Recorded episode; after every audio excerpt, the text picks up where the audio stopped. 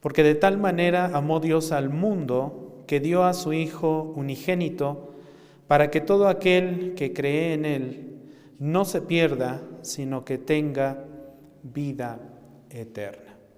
Vamos a inclinar nuestro rostro, mis hermanos, y pedir la dirección de nuestro Señor. Padre, una vez más oramos delante de ti, te damos gracias, te damos gracias por todas tus bendiciones. Te damos gracias porque nos permites estar el día de hoy, Señor, aquí congregados delante de ti para alabarte, para bendecirte, para glorificarte, para darte gracias por todo lo bueno que tú has sido con nosotros. Gracias, Señor, porque nos permites abrir tu, tu palabra, tu santa revelación, para enseñarnos, para instruirnos, para escuchar tu voz, Señor, a través de ella. Ayúdanos porque somos imperfectos aún. Ayúdanos porque tenemos falta de entendimiento, tenemos falta de sabiduría y tu palabra dice que cuando tengamos esa falta de conocimiento, de sabiduría, de entendimiento, lo pidamos a ti. Por eso, Señor, eh, en este momento rogamos que tu Santo Espíritu nos ayude y nos ah, lleve a comprender adecuadamente tu palabra y estos principios que tú nos das para vivir santa, santa y piadosamente delante de ti, Señor. Muchas gracias por cada uno de mis hermanos que está en estos momentos aquí escuchando tu palabra y también te doy gracias por aquellos que no pudieron estar el día de hoy con nosotros. Bendíceles, guárdales, protégeles en donde quiera que ellos estén. En el nombre de Cristo Jesús te damos gracias. Amén. Juan 3:16, porque de tal manera amó Dios al mundo que dio a su Hijo unigénito, para que todo aquel que cree en Él no se pierda, sino que tenga vida eterna. Este versículo, algunas personas dicen que Génesis 1.1 es el versículo más importante de la Biblia, porque nos dice que Dios creó los cielos y la tierra. Otros más dicen que los diez mandamientos que encontramos en Éxodo es el pasaje más importante de la Biblia, porque nos da eh, a conocer eh, lo que es bueno y lo que es malo.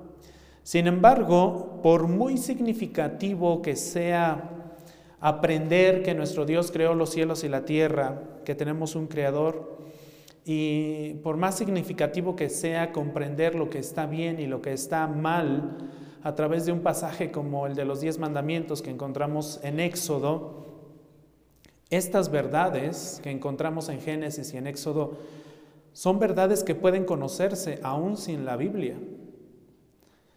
¿Por qué?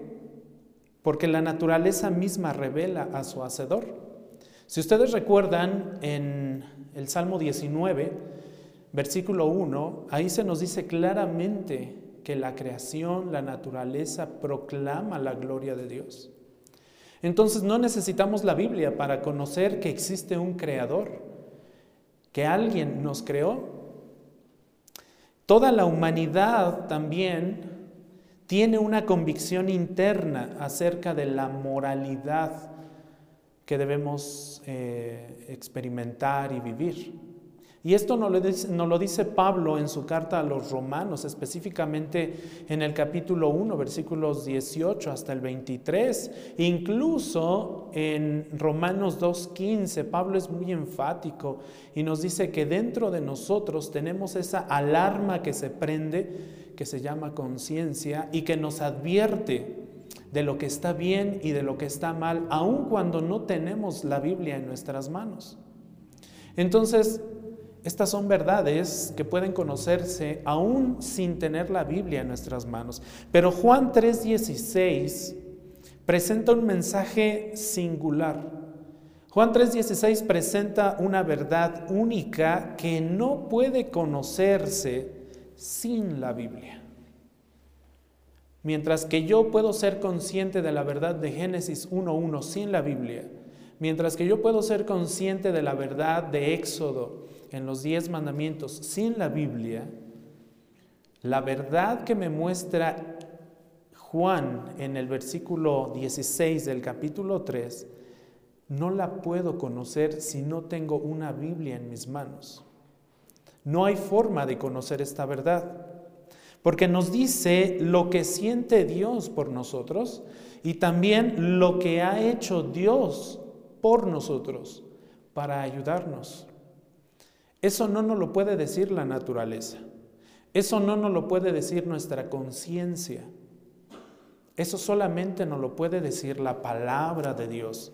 Entonces Juan 3:16 es un resumen magistral del Evangelio. Incluso Martín Lutero, por ejemplo, llamó a este versículo la Biblia en miniatura. La Biblia en miniatura, porque contiene el corazón de todo el mensaje de Dios. Si podemos resumir o pudiéramos resumir todo este libro que usted tiene en sus manos, en un solo versículo, tendría que ser en Juan 3:16. Por eso también es considerado el versículo clave de toda la escritura por muchos autores, por muchos comentaristas. Porque la verdad del Evangelio se resume en este versículo 16 este versículo clave, no solamente del Evangelio de Juan, sino de toda la escritura. Es también conocido como el, el, pasaje o el versículo más grande de la Biblia, por el contenido que tiene. Entonces, Juan 3:16 nos habla del amor de Dios, si lo notan en la primera parte, dice, porque de tal manera amó Dios. Nos está revelando un atributo comunicable de Dios y que nosotros es comunicable porque nosotros también podemos experimentar amor. Amor por nuestra familia, amor por nuestros hijos, amor por nuestra esposa, por nuestro esposo, por nuestros padres, etc. Por eso es un atributo comunicable, porque Dios nos permite experimentar ese amor. Por supuesto, nuestro amor no se compara al amor perfecto de Dios, hacia todo lo que Él ha creado, hacia Él mismo, hacia su Hijo, hacia el Espíritu Santo, mientras que nuestro amor como seres humanos viene a ser imperfecto. Entonces, este versículo nos habla acerca del amor de Dios que tuvo hacia el mundo y también nos habla de cómo Dios mostró ese amor. ¿Cómo mostró Dios ese amor? Bueno, pues dando a su Hijo unigénito, dice este versículo 16, con un propósito, para que todo aquel que cree en Él no se pierda, es decir, no sea condenado, no sea separado eternamente de Dios, sino que tenga vida. Pero esta vida no es cualquier vida, es vida eterna en Él para que pueda morar plenamente esa persona que crea con Dios eternamente y para siempre. Pero el día de hoy solamente me quiero enfocar en la primera parte de este versículo. En una siguiente entrega estaré tocando lo que resta del versículo, porque toca dos temas muy, muy importantes y el primero es el que quisiera tocar el día de, hoy, el amor de Dios. Este versículo cuando lo estaba preparando, o este sermón cuando lo estaba preparando, eh, me di cuenta que aquí como que se cruzaban las dos series que estoy llevando o que estamos estudiando. Eh, la serie del Evangelio de Juan con la serie de los atributos o perfecciones de Dios. Y vemos precisamente aquí el atributo del amor. Entonces, hablemos del gran amor de Dios. Es un gran amor, es un grande amor. Juan 3:16 presenta un tema importante de la Biblia y por decirlo de alguna forma me parece que uno de los temas más importantes de la Biblia, el amor de Dios por nosotros a través de Jesucristo. El amor de Dios por nosotros a través de Jesucristo. Naturalmente, Juan no es el único que habla del amor de Dios. Hay otros escritores que también lo describen. Y uno de ellos es Pablo. Pablo en Efesios, por ejemplo, si me acompaña ahí en sus Biblias, al libro de Efesios, a la carta de Efesios, en el capítulo 2, versículos 4 al 5, Efesios, Efesios 2, 4 al 5, Pablo claramente nos habla de este amor de Dios. Efesios 2, 4 al 5 dice, pero Dios, que es rico en misericordia, estoy leyendo la Biblia de las Américas, la nueva Biblia de las Américas, dice, pero Dios, que es rico en misericordia, por causa del gran amor con que nos amó. Noten eso. Pablo utiliza este adjetivo, gran amor.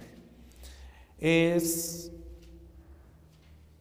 un grandioso amor, un infinito amor, por causa del gran amor, no solamente por causa del amor, sino del gran amor.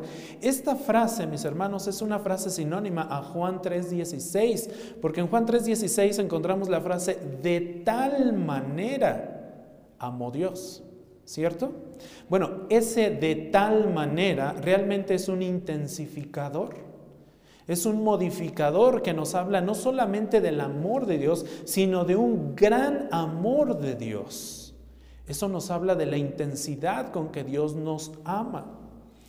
Y lo mismo hace Pablo en esta carta a los Efesios, por causa del gran amor con que nos amó. Aún, noten esto, cuando estábamos muertos en nuestros delitos, nos dio vida juntamente con Cristo a pesar de que yo estaba muerto en mis delitos y pecados, a pesar de que yo no buscaba a Dios, a pesar de que yo me rebelaba contra Dios, a pesar de que yo ofendía continuamente a Dios, Él vino a darme vida juntamente con Cristo, dice Pablo. Por gracia, por eso decimos que por gracia nosotros hemos sido salvados. Entonces del amor derivan muchas cosas más. Del amor de Dios deriva su misericordia, del amor de Dios deriva su gracia. Del amor de Dios deriva el hecho de que usted y yo estemos hoy aquí escuchando la palabra del Señor, porque Él nos alcanzó, porque Él en su gracia, en su voluntad y solamente por su voluntad nos llamó a Él, nos llamó a conocerle, a conocer a su Hijo, a ser salvos. Pablo también, ahí mismo en Efesios, si usted le da vuelta a la hoja en el capítulo 3, versículos 18 y 19, noten lo que Pablo dice en este pasaje. Aquí en este pasaje, en estos dos versículos, Pablo describe el amor de Dios excediendo a todo conocimiento. Y ora y ora de la siguiente forma Pablo diciendo lo siguiente, noten versículo 18, Efesios 3, 18, dice Pablo ora para que ustedes, es como si Pablo dijera, oro para que ustedes sean capaces de comprender con todos los santos cuál es la anchura, cuál es la longitud, cuál es la altura y cuál es la profundidad y sean capaces de conocer el amor de Cristo, que sobrepasa el entendimiento.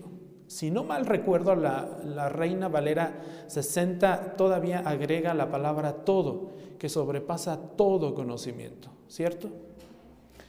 Entonces, Pablo está orando para que nosotros, iglesia, seamos capaces de comprender lo magnífico lo infinito que es el amor de Dios, lo grandioso que es el amor de Dios, que no se compara al amor que yo siento por mis padres, que no se compara al amor que yo siento por mi esposa o por mi esposo o aún por mis hijos. No se puede comparar el amor humano experimentado por el corazón y la mente humana con el amor que Dios nos ofrece y del cual nos hace partícipes. Por eso oh, Pablo ora para que nosotros seamos capaces de visualizar la inmensidad del amor de Dios, cuál es su anchura, cuál es, cuál es su longitud, su altura, su profundidad. Seamos capaces de conocer este gran amor de Cristo que sobrepasa todo entendimiento. Y cuando sobrepasa todo entendimiento es porque muy probablemente no vamos a ser capaces de comprender plenamente este amor tan pero tan perfecto de Dios, para que sean llenos hasta la medida de toda la plenitud de Dios, dice Pablo. En otras palabras, entonces debemos comprender que las dimensiones del amor de Dios están más allá de toda medida. Si Pablo está mencionando estas medidas aquí en estos versículos, es porque realmente entonces no existe ningún tipo de medida que pueda contener lo grandioso y perfecto que es el amor de Dios. Es posible que acabe el amor hacia un cónyuge, probablemente. Es posible que acabe el amor hacia los amigos. Es incluso probable que acabe el amor hacia nuestros padres. Pero no es posible que se agote el amor de Dios. No es posible y nunca será posible que su amor tan perfecto pueda acabarse o pueda desaparecer. Friedrich Lehmann escribió alguna vez lo siguiente, el amor de Dios es mucho, mucho mayor de lo que la lengua o la pluma pueden expresar. Va más allá de la estrella más alta y llega al infierno más bajo, hablando precisamente de lo infinito que es el amor de Dios. Entonces, este es el gran amor de Dios, en palabras de Pablo. Es un gran amor perfecto, mucho más grande que cualquier tipo de amor que nosotros pudiéramos experimentar en esta tierra por algún ser querido. No lo podemos comparar. Ahora, en segundo lugar, quisiera hablarles del el amor de Dios en su relación con sus demás atributos. Hemos visto ya algunos atributos en la serie de las perfecciones de Dios, de cómo es Dios, de qué lo caracteriza, pero no habíamos visto el amor como tal. Entonces, ¿cómo se relaciona el amor de Dios con sus demás atributos? Y es que un gran error que muchos cometemos es comparar los atributos de Dios. Curiosamente, cuando nosotros tenemos toda la lista de los atributos de Dios, tendemos a compararlos y tendemos a elegir uno de esos atributos como el más grande.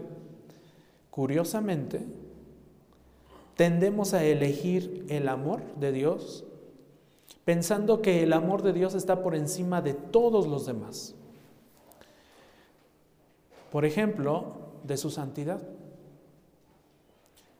Pero no debemos hacer eso, no es posible hacer eso.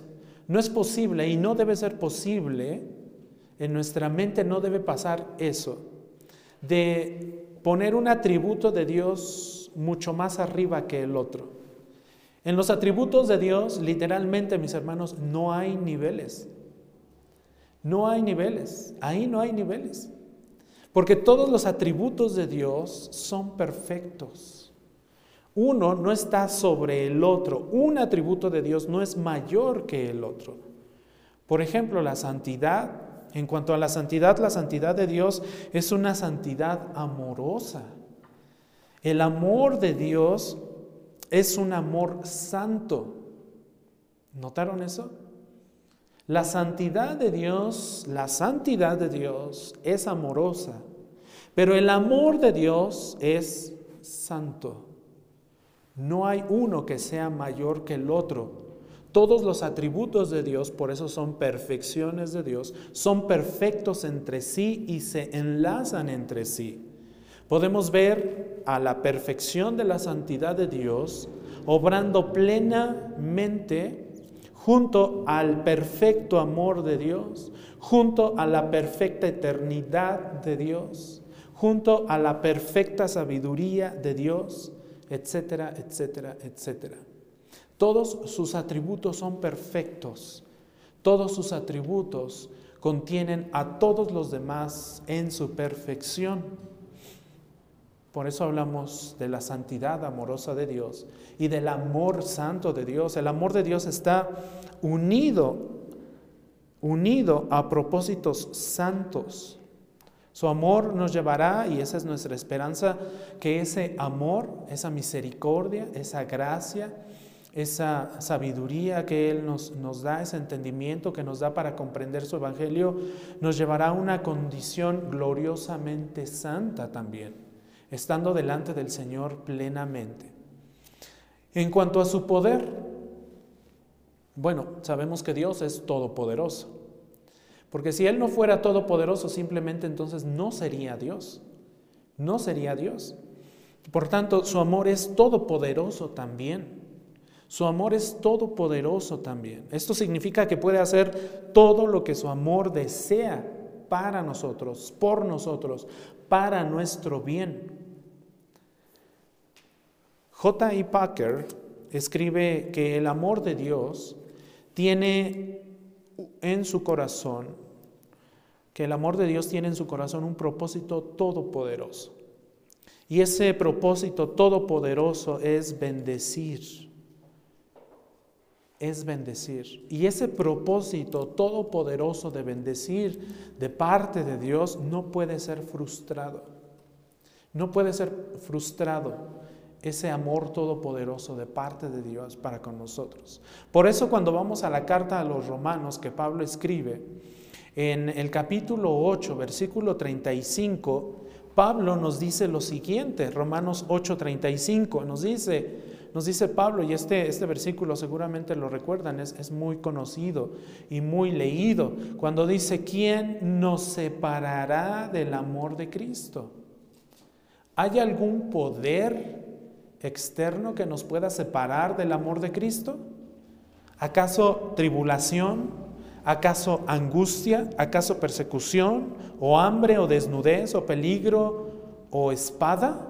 ¿Quién nos separará del amor de Cristo? Este versículo nos está hablando del amor todopoderoso de Dios, del amor todopoderoso de Cristo. ¿Qué podrá separarnos de Cristo, mis hermanos? ¿Qué podrá separarnos de Cristo? ¿Tribulación, angustia, persecución o hambre, desnudez, peligro o espada?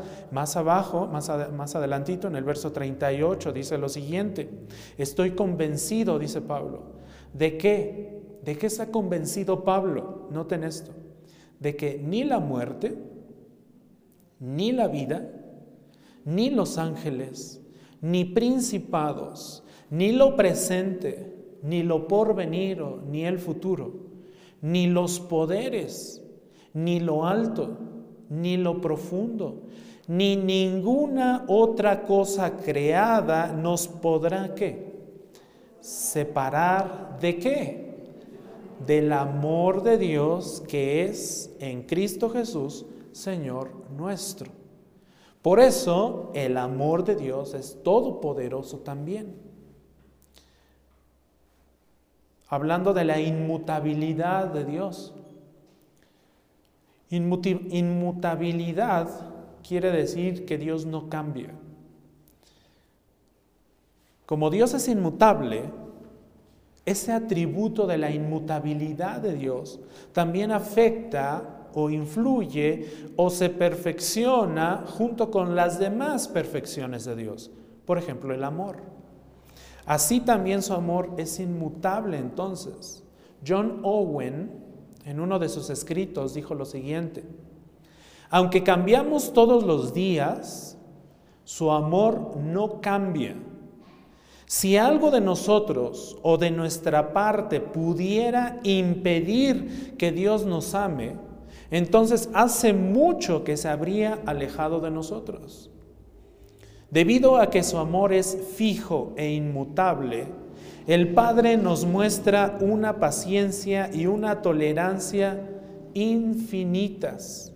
Si su amor no fuera inmutable, entonces simplemente pereceríamos. Malaquías es muy claro también con este principio. Malaquías nos dice, porque yo el Señor no cambió. Ustedes no han sido consumidos.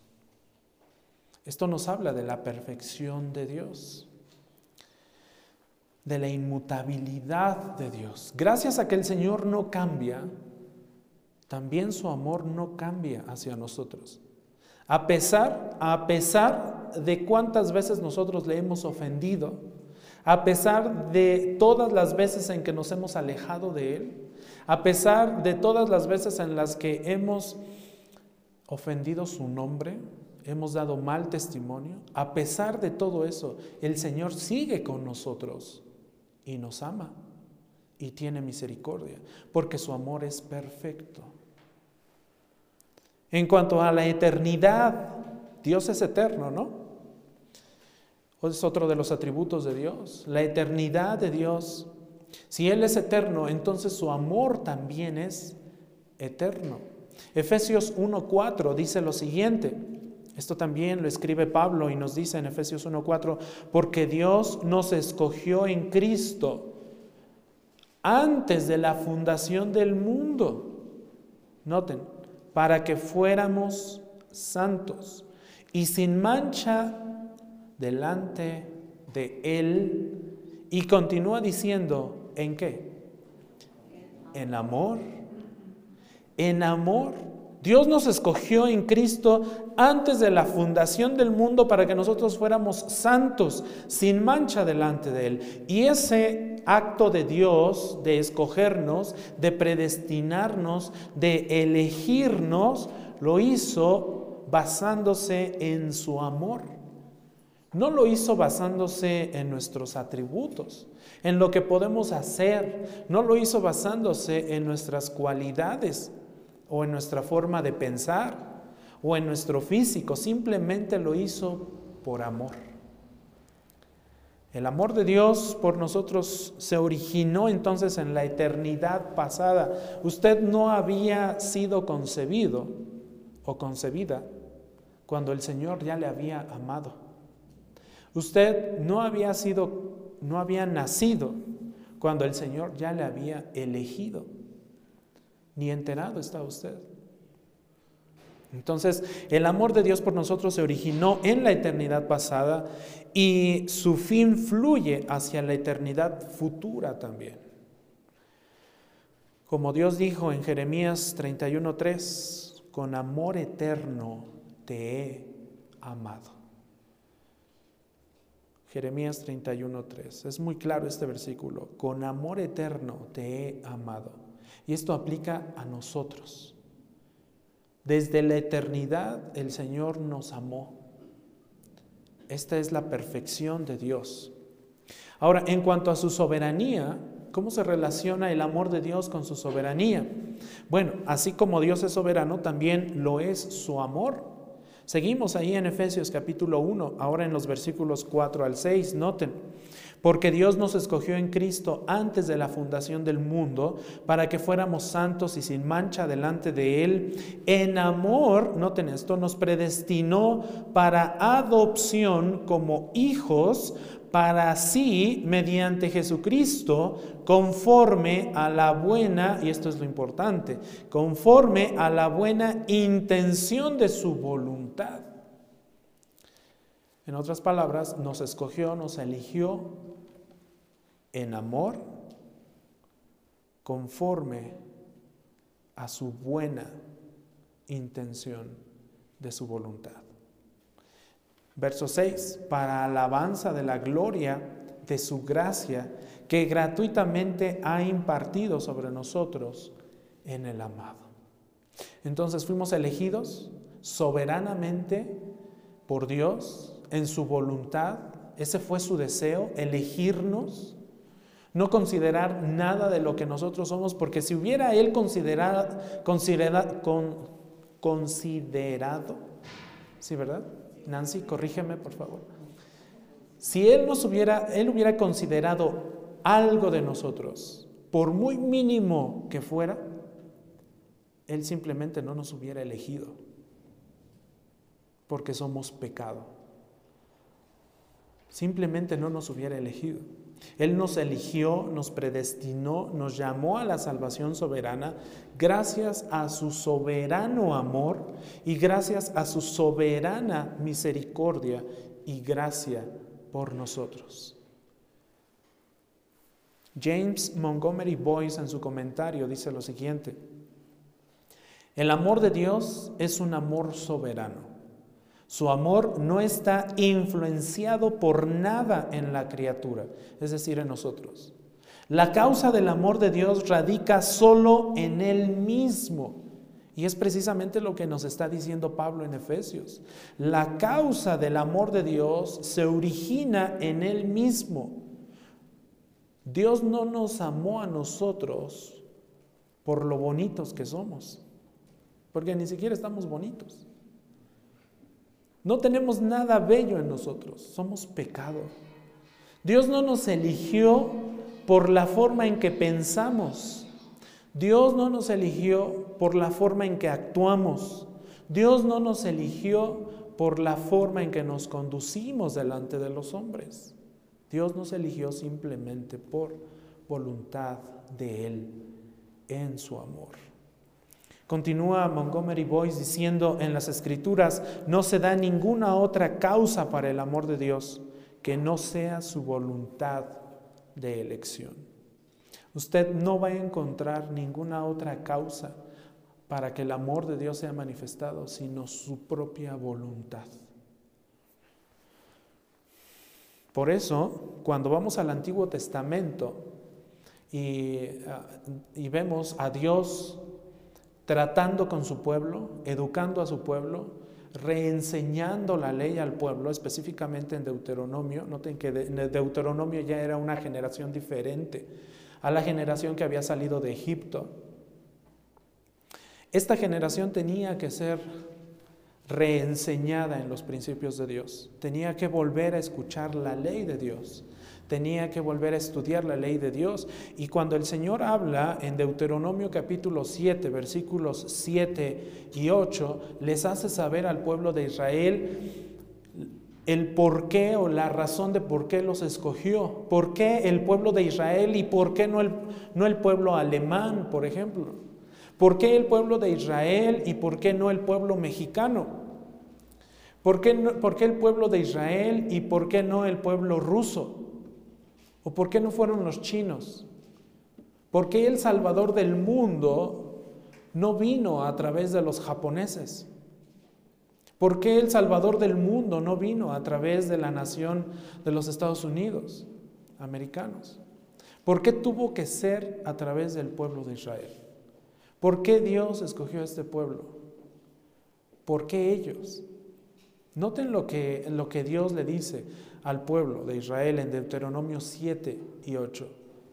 Dice, el Señor no puso su amor en ustedes, ni los escogió por ser ustedes más numerosos que otro pueblo. Dios no los escogió por ser más numerosos que otro pueblo, pues eran el pueblo más pequeño de todos los pueblos, era el más insignificante de todos los pueblos que existían en, la tierra. Y noten en el versículo 8, más porque el Señor los amó y guardó el juramento que hizo a sus padres, el Señor los sacó con mano fuerte y los redimió de casa de servidumbre, de la mano de Faraón, rey de Egipto. En otras palabras, Israel, pueblo de Israel, tú eras el pueblo más insignificante que, puede, que pudo haber existido en la tierra. Eras el más pequeño, no tenías ninguna virtud en ti. Lo mismo pasó con nosotros. Éramos lo más insignificante de este mundo. Éramos, es más, éramos lo peor de este mundo.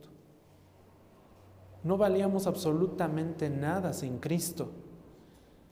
Para lo único que valíamos era para ser lanzados al lago de fuego. Eso era lo que merecíamos por causa de nuestros delitos y pecados. Pero el amor de Dios fue más allá y fue tan perfecto y no cambió, sino que cumplió la promesa que había hecho, como dice este versículo. El Señor los amó y guardó el juramento que hizo a sus padres. ¿A quién llamó primero el Señor para formar este pueblo? A Abraham. Y después llamó al hijo de Abraham, y reafirmó el, juramento y la promesa y la bendición, ¿cierto? A Isaac. Y después, ¿a quién le reafirmó esa promesa? A Jacob. Y vinieron las doce tribus. Y entonces se formó el pueblo de Israel.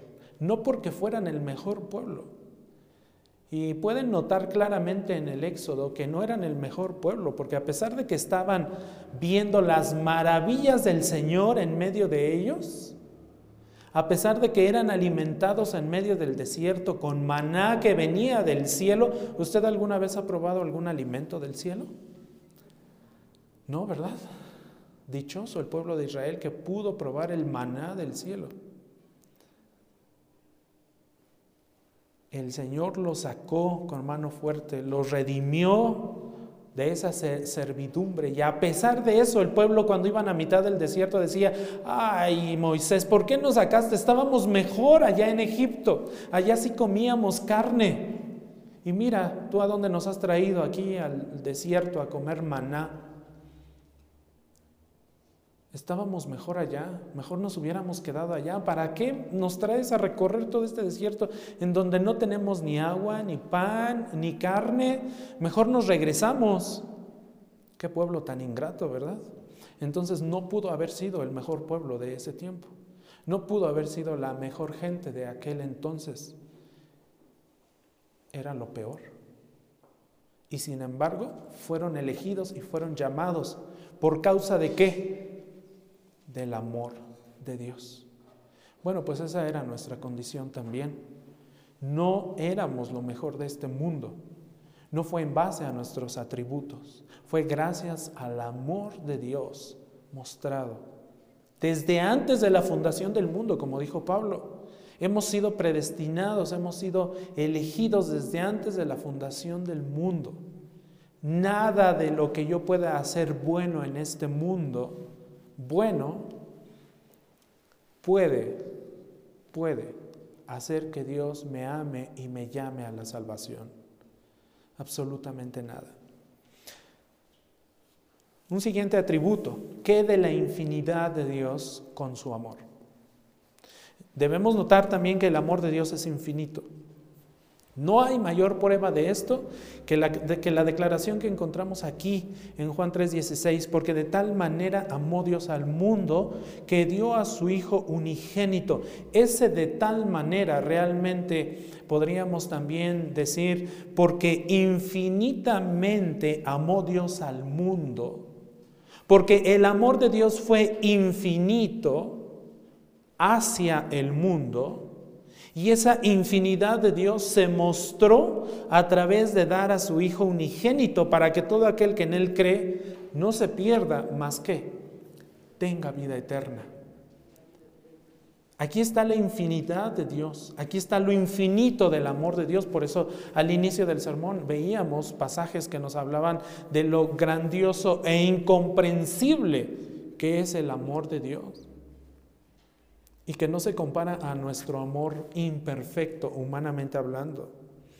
Hay una distancia infinita, mis hermanos, entre, entre Dios y este mundo inicuo y este mundo pecador. Hay una distancia tremendamente grande, no sé si todo el universo pudiera ilustrar claramente la distancia que hay entre Dios y este mundo pecador. Pero el amor de Dios es infinitamente más grande para abarcar toda esa distancia que existe entre Dios y este mundo pecador. Y ese amor cubre todo para unirlos, para unir a Dios con este mundo pecador. Por eso su amor es infinito. Nuestro mundo se ha rebelado contra Dios. Nuestro mundo ha ofendido a Dios, ha despreciado su autoridad. Nuestro mundo se ha burlado de sus caminos. Nuestro mundo le ha escupido en la cara a Dios. La mayoría de las personas rechazan el gobierno de Dios sobre sus vidas. A pesar de que han escuchado el Evangelio, a pesar de que han oído las buenas nuevas del Evangelio, la gente lo rechaza y dice no. Yo no creo en eso.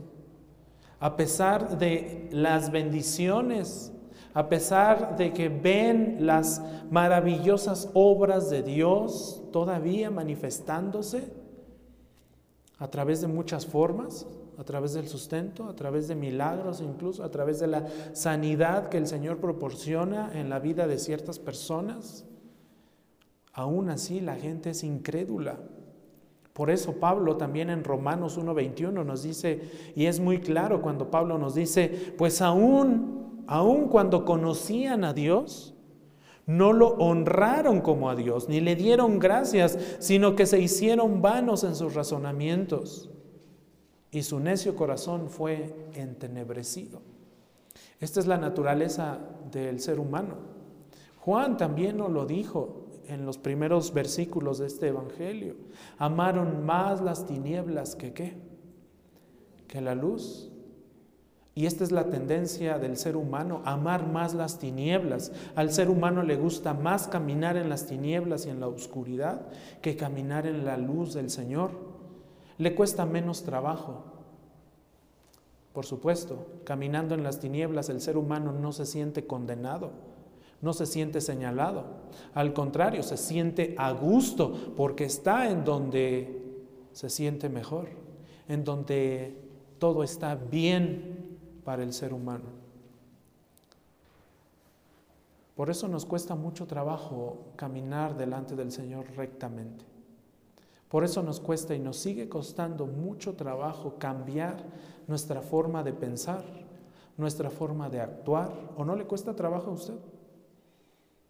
Esa es nuestra lucha constante. Digo, a mí sí me cuesta mucho trabajo. Y hay mucho, hay mucho que tengo que cambiar todavía. O que tenemos que cambiar todavía en nuestras vidas. Muchísimo. Y ese es nuestro batallar. Porque cuando quiero hacer el bien, cuando sé lo que es bueno, no lo hago. ¿Recuerdan que Pablo también batallaba con eso? El bien que quiero hacer no lo hago. Y, el, y, termino haciendo el mal porque me satisface, porque me place, porque es más fácil. Esa es una descripción precisa de nuestro mundo actual. Un mundo que ama más las tinieblas, la distancia entre nosotros y Dios es infinita en, todos los sentidos, sin embargo Dios ha amado a este mundo. Y ese amor cubre esa distancia. Ese amor hizo posible que la separación que se dio allá en el Edén cuando Adán y Eva pecaron y la relación con Dios se rompió y Dios fue a un extremo y el ser humano a otro extremo, por decirlo de alguna forma, indicando e ilustrando esa separación que hubo, esa muerte espiritual. No podía llegar a ser posible una unión otra vez, una reconciliación si no es por el amor de Dios. León Morris en su comentario dice lo siguiente, el amor de Dios es lo suficientemente amplio como para abarcar a todas las personas. Su amor no se limita a ningún grupo nacional o a ninguna élite espiritual. El amor de Dios está aquí para nosotros, para toda la raza humana para toda nación. Toda lengua alabará su nombre. Esta es la promesa de cuando estemos delante del Señor, lo recuerda. Todas las naciones vendrán delante de Él en Jerusalén a alabarle, a bendecirle. Por eso no solamente tenemos hermanos aquí en México, tenemos hermanos en Cristo en cualquier otra nación de este mundo aun cuando muchas veces no nos podemos entender y comprender. Yo no podría comprender a un hermano chino, por ejemplo. Yo no podría comprender a un hermano en Cristo que sea ruso, porque no hablo ruso, porque no hablo chino, porque no hablo eh, holandés. A lo mejor alguno de ustedes sí. Pero no los podemos comprender y sin embargo estamos unidos por un mismo espíritu, dijo Pablo, ¿no? La iglesia del Señor está unida por un mismo espíritu y llegará el momento en que estemos todos reunidos delante del Señor alabando su nombre, en unidad. Esto nos muestra el amplio amor de Dios. Su amor no se limita a ninguna nación, a ninguna raza, a ningún color.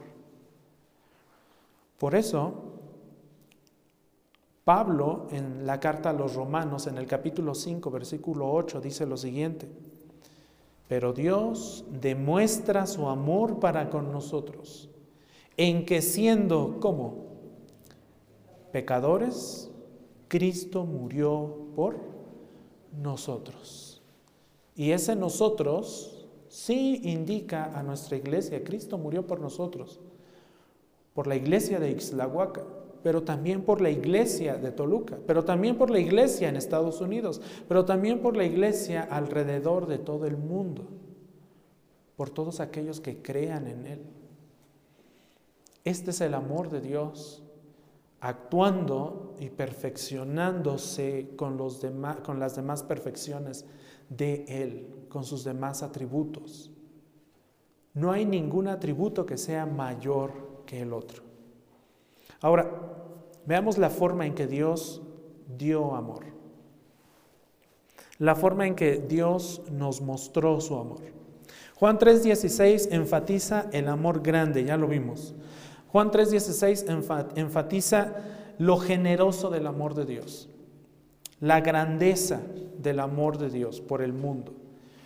Y se ve más claramente al dar a su Hijo unigénito. Esa es la forma en que Dios ha decidido mostrarnos su amor, a través de dar a su Hijo unigénito, a su Hijo único la intensidad del amor de Dios se manifiesta, o lo infinito del amor de Dios se manifiesta a través de las palabras de tal, porque de tal manera.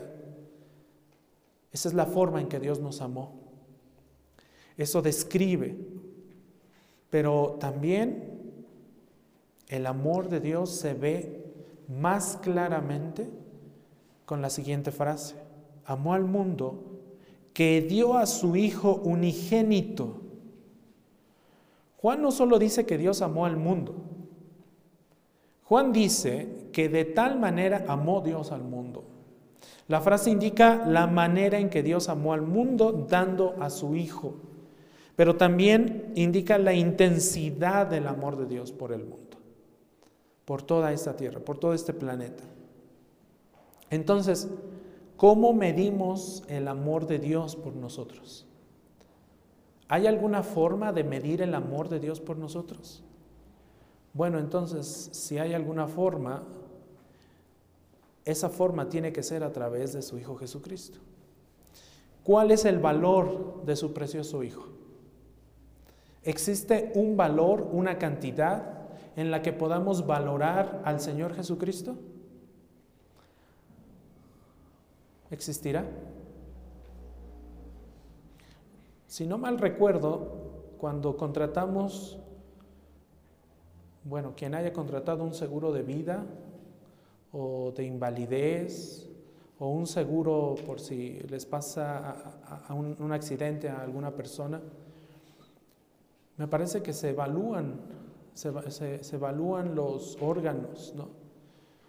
Si no mal recuerdo, por ahí como 300 mil pesos de un ojo, como 200 mil pesos de un brazo, como, digo, no recuerdo las cantidades este, exactas, pero tal vez delante de ese seguro que llegamos a contratar podamos llegar a valer, no sé, tal vez un poco más de un millón de pesos, ¿no?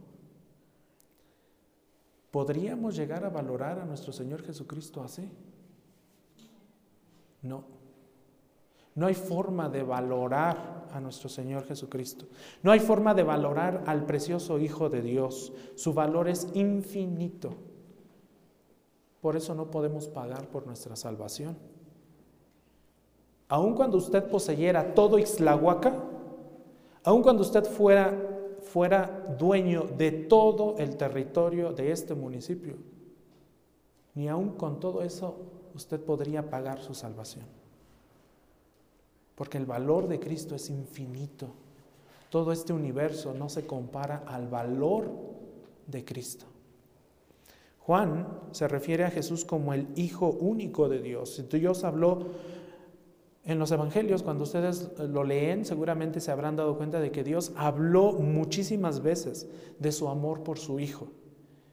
Y a la inversa, el Hijo, nuestro Señor Jesucristo, también habló muchísimas veces de su amor por el Padre, de su sujeción al Padre. El Hijo se deleitaba en el amor del Padre y el Padre se deleitaba y se deleita porque ahora está en su gloria. Están juntos, uno sentado a la diestra, a la diestra del Padre. Se deleitan en su amor. Entonces, al dar a su Hijo único, Dios lo entregó y se entregó a sí mismo por amor a sus enemigos.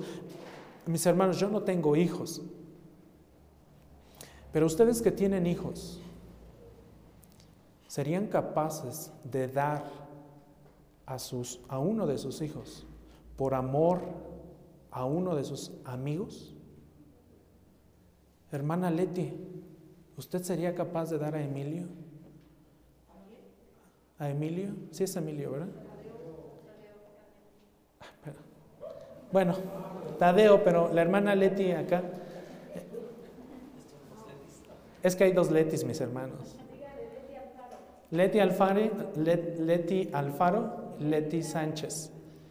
Bueno, las dos Letis, ¿serían capaces de dar a sus hijos? A Tadeo, a Emilio, por amor a la iglesia de Islahuaca. Si alguien les dijera, hermana Leti Sánchez, tienes que dar a tu hijo en sacrificio para que toda la iglesia de Ixlahuaca se salve. Qué difícil decisión. Hermano Oscar, ¿usted daría a Nancy? No. No, ¿verdad? Qué difícil decisión. Y estamos hablando de nuestros hermanos en Cristo. La suposición es en base a nuestros hermanos en Cristo, a la iglesia, que son nuestros amigos, que son nuestros hermanos. Pues fíjese qué tan grande amor es el amor de Dios, que no solamente dio a su Hijo unigénito por amor a sus amigos, sino por amor a sus enemigos, porque éramos enemigos de Dios. Y sin embargo Dios dio a su Hijo unigénito, al único. Ese es un amor indescriptible. No lo podemos describir. Por eso Pablo claramente dice, dice incomprensible, incalculable. No lo podemos valorar. Nuestra mente, nuestro corazón no nos alcanza para entender ese gran amor, cómo Dios se despojó de su Hijo unigénito para darlo como beneficio, como propiciación, para que todo el mundo que cree en Él pueda llegar a la salvación. Ese es un amor muy especial y perfecto. Juan, al decir que Dios dio a su Hijo único, está diciendo que Cristo vino al mundo como consecuencia del amor de Dios. Solamente por amor de Dios. Dios amó a este mundo perverso, sí. Dios amó a este mundo inicuo, sí. Dios amó a este mundo, aun cuando este mundo no le buscaba y mucho menos le amaba. Y Dios lo amó. Y Dios envió al Salvador para salvarnos, aun cuando éramos sus enemigos. El amor de Dios es la razón por la que podemos ser perdonados, mis hermanos, y nacer de nuevo para heredar la vida eterna. El amor de Dios es infinitamente perfecto. Cuando Juan dice que Dios dio a su único Hijo, eso significa que el Padre envió al Hijo eterno, al Hijo glorioso a este mundo para que tomara nuestra naturaleza mortal con todas las debilidades, con todo el sufrimiento que eso implica, y lo dio para que subiera a una cruz. Por eso el escritor a los hebreos, en el capítulo 2, versículo 17, dice lo siguiente, por tanto, noten esta palabra que utiliza el escritor a los hebreos, tenía que ser hecho Por tanto, tenía que ser hecho semejante a sus hermanos. Está hablando de Cristo. Cristo tenía que ser hecho semejante a sus hermanos en todo, a fin de que llegara a ser un sumo sacerdote misericordioso y fiel en las cosas que a Dios atañen para hacer propiciación por los pecados del pueblo. Para limpiar los pecados del pueblo para salvar a su pueblo de una condenación eterna. Él tenía que venir a este mundo a hacerse semejante a nosotros. Y en todo fue semejante a nosotros, pero sin pecado. Solamente así pudo subir a esa cruz. Jesús declara 39 veces, mis hermanos, 39 veces en los evangelios, ah, perdón, en el evangelio de Juan realmente, que el Padre lo envió al mundo con una misión y esa misión era salvar al mundo. 39 veces Jesús lo menciona en el Evangelio de Juan. Dios lo envió a revelar su verdad. Dios el Padre envió a Cristo a proclamar las buenas nuevas de salvación. Dios el Padre envió a Cristo especialmente a hacer la obra necesaria para la salvación de los que creen en Él. Para eso vino Cristo a esta tierra, para cumplir la voluntad de Dios. J.C. Ryle declara lo siguiente, Cristo es el regalo de Dios, el Padre a un mundo perdido, a un mundo pecaminoso. Fue dado para ser el Salvador, fue dado para ser el Redentor, fue dado para ser el amigo de los pecadores. Fue dado para hacer una expiación suficiente para todos. Fue dado para proporcionar una redención lo suficientemente grande para todos. Fue dado para lograr esto. El Padre libremente lo entregó para ser despreciado. El Padre libremente lo entregó para ser rechazado, burlado, crucificado y contado como culpable y aún como maldito por nuestro bien. Difícilmente nosotros daríamos a uno de nuestros hijos para que fuera tratado como fue tratado el Hijo de Dios. Si como seres humanos nos molesta que nos regañen a nuestros hijos, sí o no. Como padres, bueno, les digo, yo no tengo hijos todavía, pero he visto que algunos padres se molestan cuando alguien más regaña a sus hijos o llama la atención a uno de sus hijos, ¿no? ¿Lo han visto? ¿Les ha pasado? Aun cuando el niño está haciendo travesuras, ¿eh? Y a los papás les molesta que alguien más les llame la atención. Ah, no, a mi hijo nadie me lo toca. Uy, que me lo toquen. Uy, ¿sí o no, hermana Charito? ¿Le ha pasado, sí o no? no yo por eso a Nancy yo nunca le digo nada. ¿no? Imagínense. Ese es nuestro corazón imperfecto. Ahora imagínense qué sintió nuestro Dios Padre cuando vio a su Hijo en esa cruz, cuando vio a su Hijo siendo latigado, cuando vio a su Hijo siendo crucificado, cuando vio a su Hijo siendo escupido. ¿Ustedes permitirían que eso le hicieran a uno de sus hijos? Ay, qué difícil, ¿no? Pero al mismo tiempo, qué perfecto es el amor de Dios por nosotros. Qué perfecto. Su amor es tan grande que cuando nuestra redención del pecado requirió que o requirió de la muerte de su único hijo, Dios estuvo dispuesto a darlo para este propósito, para salvarnos. Eso celebramos en la Navidad. Eso celebramos cuando eh, recordamos en estos días el nacimiento de nuestro Señor Jesucristo, que Él envió a su Hijo a este mundo para salvarnos de nuestro pecado. Por ello el amor de Dios tiene un valor infinito. Primera de Juan, en el capítulo 4, versículos 9 y 10. Primera de Juan 4, 9 y 10 dice, en esto se manifestó el amor de Dios en nosotros en que Dios ha enviado a su Hijo unigénito al mundo, ¿para qué? Para que vivamos por medio de Él. Y cuando esta frase ya dice para que vivamos es porque ya pasó todo lo que tenía que pasar con el único Hijo de Dios en su sacrificio. Y más adelante en el verso 10 dice lo siguiente, en esto consiste el amor. No en que nosotros hayamos amado a Dios, sino que Él nos amó a nosotros y envió a su Hijo como propiciación por nuestros pecados. Nosotros le amamos. Nosotros le amamos. Amamos al Señor porque Él nos amó primero. Nosotros le amamos porque Él nos amó primero.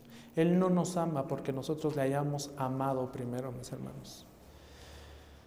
Entonces, cinco aplicaciones, ya para terminar, porque creo que ya me aventé dos horas, mis hermanos.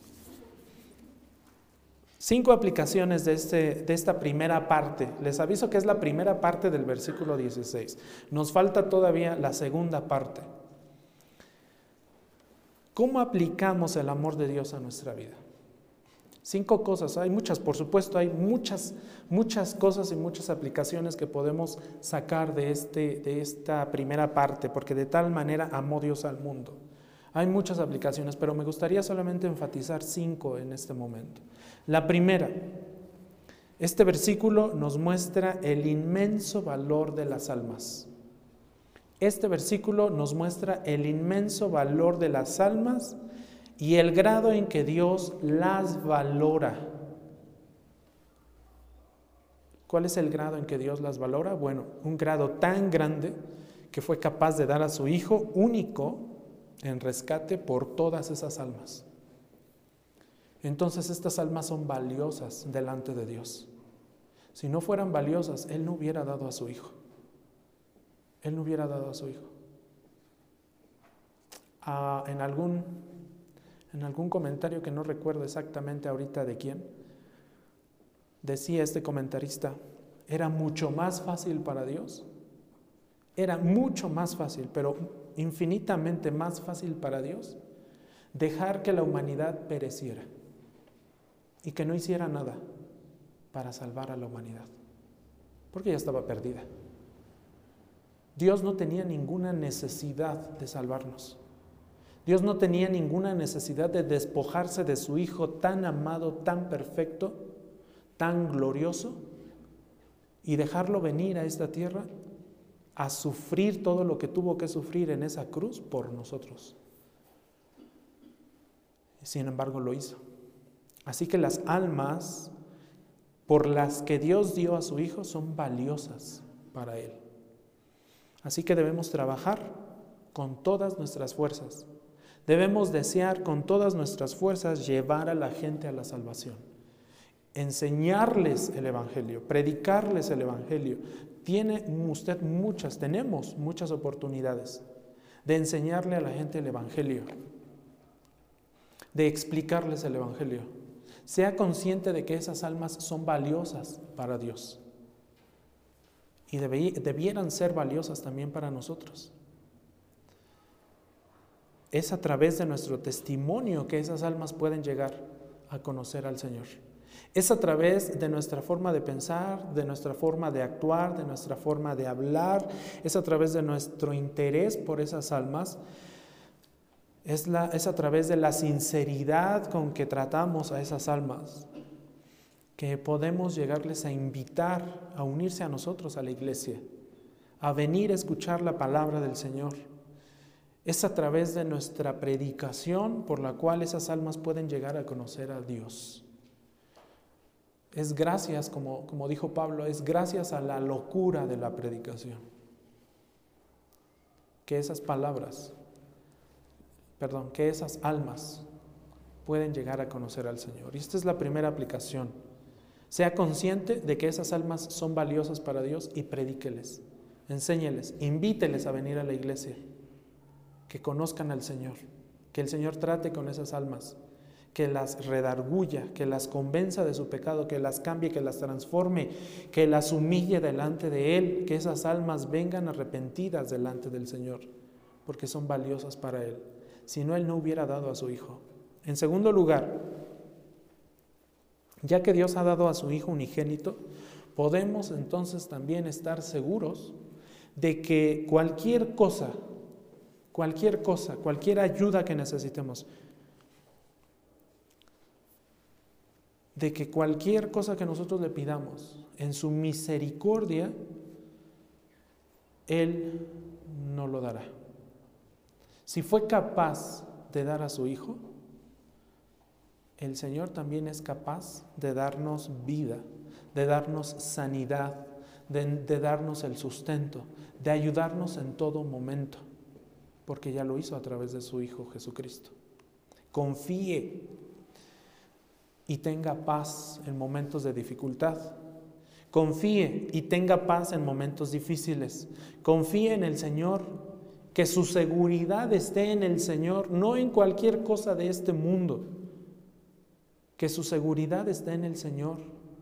Recuerde que los tiempos del Señor son perfectos, que su confianza esté en el Señor y no ponga su confianza en nada de este mundo, porque todo lo que vemos y palpamos en este mundo, y aún lo que no vemos, pero que existe y fue creado por Dios, es imperfecto.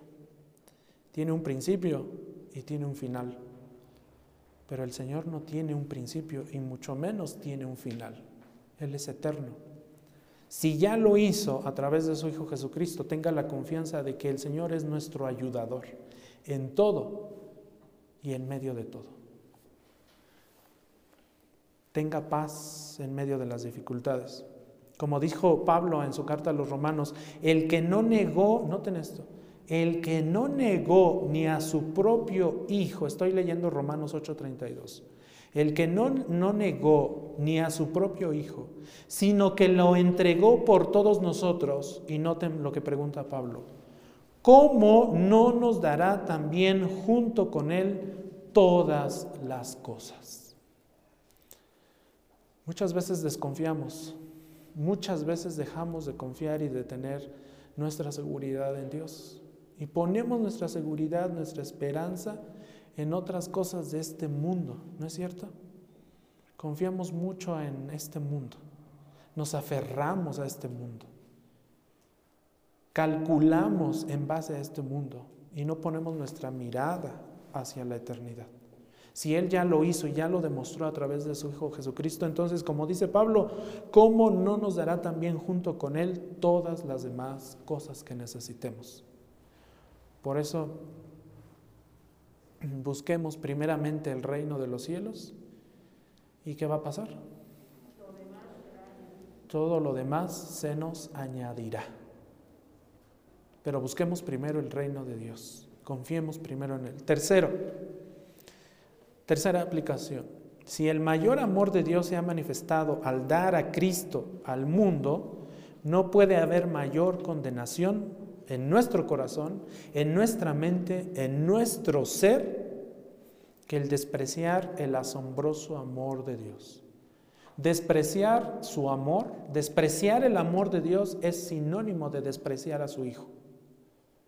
Porque Juan 3:16 nos dice que de tal manera amó Dios al mundo que dio a su Hijo. La forma en que Dios nos mostró su amor fue dando a su Hijo. Cuando nosotros le rechazamos, cuando nosotros no creemos en Cristo, estamos despreciando el amor de Dios.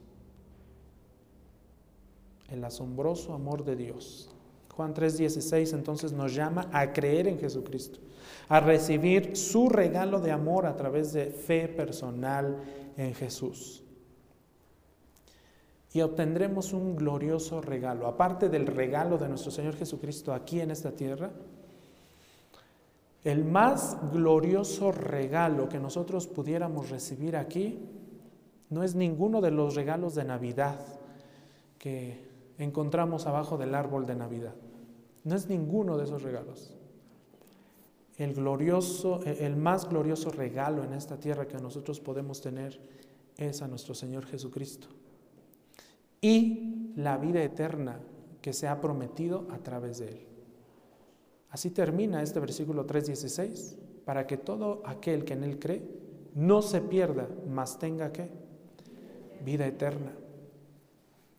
Pero si endurecemos nuestro corazón, si le rechazamos, si rechazamos este regalo incomparable, incomprensible, infinitamente grande, el resultado será un castigo eterno. Y eso es precisamente de lo que hablaremos en la siguiente entrega de esta serie de Juan. ¿Qué pasa cuando yo rechazo a Cristo? ¿Qué pasa cuando no soy capaz de creer en Cristo? Si no voy a tener vida eterna, entonces tendré una condenación que también será eterna. Cuarto, si Dios nos amó al darnos a su Hijo, entonces debemos amarlo con todo lo que somos y también debemos amarlo con todo lo que tenemos. Nada de lo que nosotros poseemos en esta tierra es nuestro, hermanos. Nada. Somos simplemente administradores. Administradores. Por eso no es correcto atesorar y atesorar y atesorar y atesorar bienes en esta tierra. ¿Para qué? ¿Acaso no dice la palabra de Dios que somos peregrinos? ¿Que estamos de paso? ¿Acaso Dios no viene pronto por su iglesia? Debemos amar a Dios por su amor al dar a Jesucristo para morir por nosotros. Debemos esforzarnos por servir, servir al Señor y dar testimonio de su amor por nosotros. Y quinto, debemos expresar nuestra devoción amando a los demás con el mismo tipo de amor que Dios nos ha mostrado. Debemos amar a los demás. Esto también es muy difícil de poner en práctica demostrar un amor que el mundo no conoce es difícil. Y cuando llegamos a demostrarlo, la gente se desatina. La gente como que dice, si es de este mundo. Por eso llegamos a encontrar también testimonios de a hermanos que les mataron a un hijo y que al momento de estar en la corte, esas personas perdonan a aquel que asesinó a su hijo. Ese es un testimonio maravilloso. Por eso llegamos a encontrar historias de misioneros, por ejemplo, donde se fue la pareja a misionar a Latinoamérica y una tribu de las que todavía existen matan al esposo y la esposa regresa a entregar su vida. A pesar de que esa tribu le mató a su esposo y la dejó viuda, esa esposa regresa y ministra y predica la palabra de Dios a esa tribu. Y son alcanzados para el Señor. Son testimonios tan grandes que nos ilustran de cómo debemos mostrar el amor a este mundo que no conoce al Señor. Un amor que se basa en, que no se basa, perdón, un amor que no se basa en obtener, sino se basa en dar, a pesar de todo. Dios nos ha dado y así, y así Él quiere que nosotros demos a los demás. Por eso, Juan, en su primera carta, en el capítulo 4, versículo 11, dice, amados, si Dios así nos amó, y ya hemos hablado de qué forma Dios nos amó, también nosotros debemos amarnos unos a otros, unos a otros. Entonces vivamos en el amor asombroso y generoso de Dios. Practiquemos y tratemos de vivir un poco más cada día este verdadero amor de Dios por nosotros. Vamos a orar. Padre, te damos gracias por tu palabra, por tu amor, porque este versículo, Señor, nos muestra un poco más de cómo eres tú, de cómo nos has amado, de cómo fuiste capaz, Señor, de despojarte de tu Hijo unigénito para enviarlo a esta tierra a morir por nosotros. Padre Santo, ayúdanos a entender más y más esta perfección tuya, porque ciertamente es incomprensible. Tan incomprensible que difícilmente aún seríamos capaces de hacer lo mismo que tú hiciste dando a tu Hijo. Padre Santo, ayúdanos a amarte cada día más y más, a amar tu palabra, a amar a nuestros hermanos, a dar la vida por nuestros hermanos. Y también, Señor, ayúdanos a serte fieles en todo momento. Bendice a cada uno de mis hermanos, Padre. Llévales con bien a los lugares donde ellos vayan. Llévales con bien y protégeles. Dales el sustento, Señor, que necesiten durante todos estos días y guárdales de todo mal.